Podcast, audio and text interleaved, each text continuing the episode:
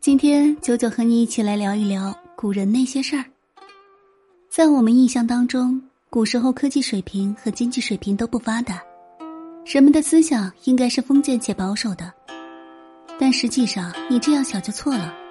古人开起车来，现代人车尾灯都看不到。如果不相信的话，接下来我们一起来探讨几个问题。第一，古人怎样看待断袖之癖和魔镜之恋？我们现代社会确实非常开放，尤其是性开放，因此小伙伴们都以为古人非常传统、非常纯洁。如果你也这样认为的话，那你就错了，因为事实远非如此。现在很多人对于断袖之癖的存在不予认同，然而古代对于此甚至可以记入史书。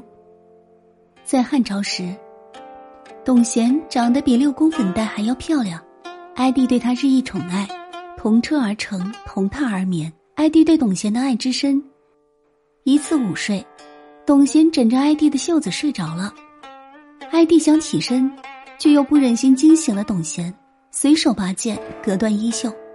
后人每当提起汉哀帝的时候，便说他有断袖之癖，于是断袖也就成为男同性恋的代名词了。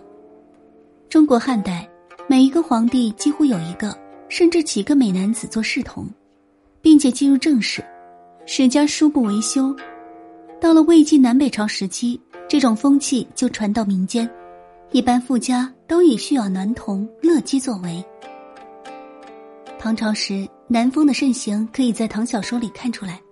到了明朝后期，同志在社会上已经非常普遍。那些俊美的书童，实际上多半都是主人的人性伴侣。在中国古代，女同性恋多为魔镜，双方互相以撕磨或抚摸对方身体得到一定性满足。由于双方有同样的身体结构，在中间放置一面镜子而在撕磨，故称魔镜。古代女性之间欢爱多发生在后宫，因为宫女们接触的男人只有皇帝和太监，皇上只有一个，太监又没有性能力，在男性不足的情况下，宫女就只好自行内部消化，满足性的寂寞和饥渴。